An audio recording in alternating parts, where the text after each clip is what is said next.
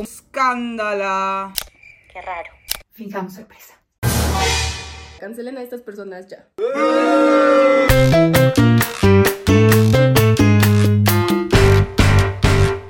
Bienvenidos a una nueva emisión de La Caldera, el noticiero feminista de la revista Volcánicas, creado para expresar nuestra indignación y para compartir iniciativas que están tumbando el patriarcado una noticia a la vez. Ahora también pueden suscribirse a nuestro programa de membresías en Patreon para acceder a contenidos especiales. Activamos el Close Friends. Y en la semana en la que la Santísima Trinidad, Lizzo, Adele y Beyoncé nos dieron años de vida en los Grammy y seguimos sin entender a qué se refería Harry Styles cuando dijo que estas cosas, ganarse un Grammy, no le pasaban a hombres como él. This doesn't happen to people like me very often and this is so so nice. Thank you very very much. Blancos, hetero, cis, guapos, británicos. Estas fueron las noticias. Latinoamérica feminicida y transfeminicida. Miren, no quisiéramos tener que abrir cada noticiero con estas noticias, pero no podemos mirar para otro lado. Cuando los feminicidios y transfeminicidios en América Latina no paran y nadie hace nada para evitarlos. En Villavicencio, departamento del Meta, Colombia, Majo, una mujer trans, modelo webcam y empresaria de 33 años, fue asesinada en su casa el pasado 17 de enero. Viviana Palacio, secretaria de la Mujer de Villavicencio, hizo un llamado a las autoridades para darle tratamiento de transfeminicidio al caso. Exigimos justicia para Majo. Y el 26 de enero, Juliana Loaiza desapareció de su vivienda en el barrio Calimío de Cali. Horas después fue hallada en el río Cauca, muerta. Según las primeras declaraciones de la policía, no se había podido establecer la causa de la muerte, pero personas cercanas a Juliana señalan como posible responsable a su expareja, quien la habría amenazado con matarla si la dejaba. Las mujeres no aparecen muertas en un río, señores, son víctimas de feminicidio. Y también exigimos justicia para Daisy Mosquera, víctima de feminicidio a manos de su pareja sentimental el pasado 30 de enero en Ismina, departamento del Chocó. El feminicida ya fue capturado. Y en el municipio de Potosí, Nariño, el pasado jueves primero de febrero, María del Carmen Chaspoengal también fue víctima de feminicidio a manos de su esposo, quien la atacó con arma cortopunzante. El feminicida después se quitó la vida. En Ciudad de México, Ana Cristina, una joven de 20 años, fue arrojada de una camioneta en movimiento en la colonia Narvarte el pasado 30 de enero. Elementos de la Secretaría de Seguridad Ciudadana y peritos de la Fiscalía acudieron al lugar y encontraron a Ana Cristina muerta. De acuerdo con sus familiares, su expareja, Einar N, de 27 años, es el principal sospechoso del feminicidio y hasta ahora no lo han localizado. Liliana Tinoco y su madre, Alondra Franco, fueron víctimas de feminicidio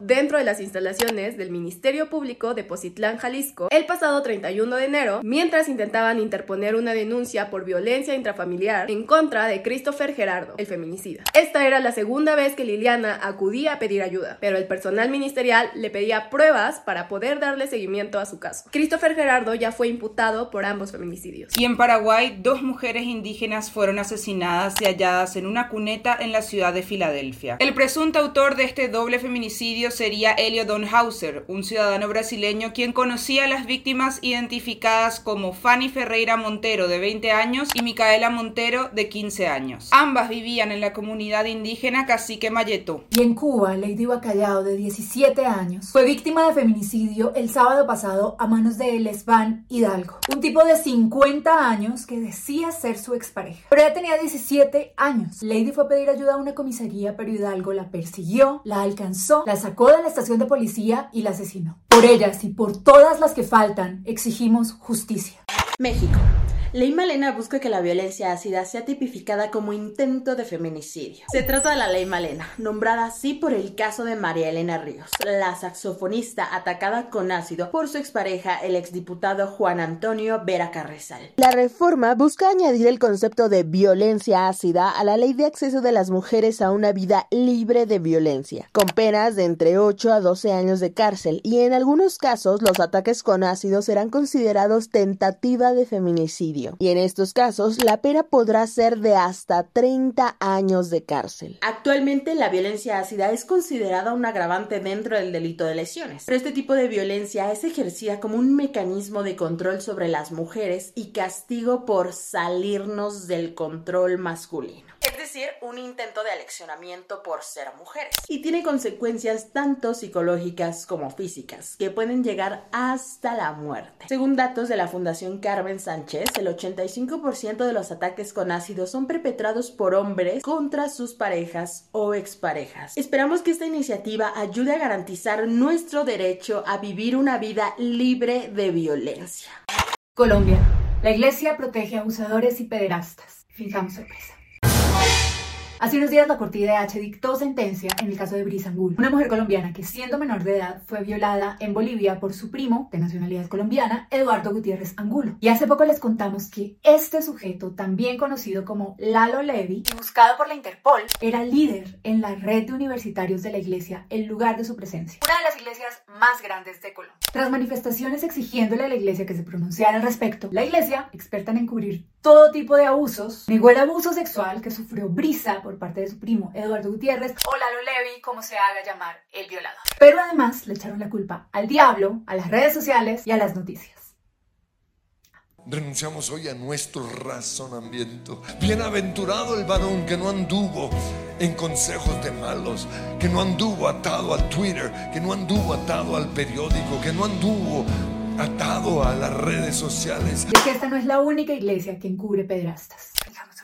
Gracias a un derecho de petición del periodista Juan Pablo Barrientos, el obispo de Armenia, Carlos Arturo Quintero Gómez, entregó una lista con los nombres de 13 sacerdotes de su diócesis que han sido acusados de abusar sexualmente de menores. Entre los nombres se encuentra el del ex sacerdote y ex gobernador del Quindío, Carlos Eduardo Osorio. Aunque la petición se refería a toda la historia posible de la diócesis, la lista solo incluyó las denuncias de los últimos dos años. No da información sobre las víctimas, ni los nombres de las niñas y los niños abusados, ni de las personas denunciantes. Ya es hora de que la iglesia asuma responsabilidad por encubrir abusadores y pedrastas, ¿no? México. Red de apoyo a Noemi Cedillo en el Congreso de la Ciudad de México. Representantes del PAN, PRI, PRD y de la Asociación Parlamentaria del Congreso de la Ciudad de México anunciaron una red de apoyo que busca recolectar información sobre agresiones sexuales por parte de funcionarios y llevarla a las autoridades. Y anunciaron que darán seguimiento a casos de agresión sexual como el de Noemi Cedillo, que en 2022 denunció a Yosafat Molina Arias, director general de regulación territorial de la Ciudad de México. A pesar de presentar pruebas, la jefa de gobierno, Claudia Sheinbaum, declaró que no han tomado medidas porque no quieren cometer injusticias. Noemi presentó la denuncia correspondiente a la Fiscalía, misma que no han podido integrar a la carpeta de investigación hasta hoy. Las congresistas urgen a Sheinbaum que deje de proteger a agresores sexuales, como Molina Arias y Néstor Vargas Solano, consejero jurídico señalado también por abuso sexual. Estos casos no son aislados, explicó Gabriela Salido Magos, congresista del PAN. Urgimos a la jefa de gobernación que rompa el pacto y actúe para proteger a las mujeres del abuso sexual.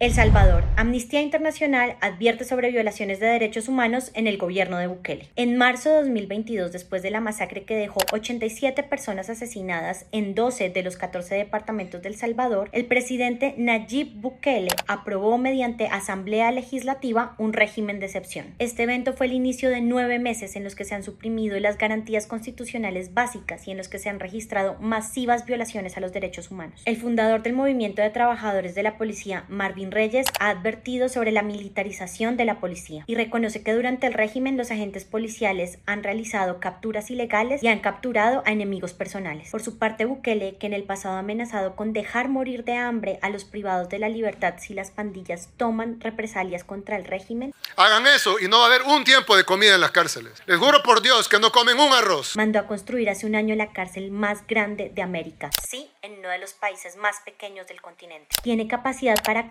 40.000 privados de la libertad y fue inaugurada la semana pasada en un acto al que no fue invitada la prensa. Qué raro. Ante esto, la organización Amnistía Internacional expresó su preocupación y alertó sobre la continuidad de violaciones a los derechos humanos. Quien le explica a ese señor que construir más cárceles no resuelve el problema de la seguridad si no hay un buen plan de reinserción social. Todos los ojos puestos en las violaciones a derechos humanos en El Salvador.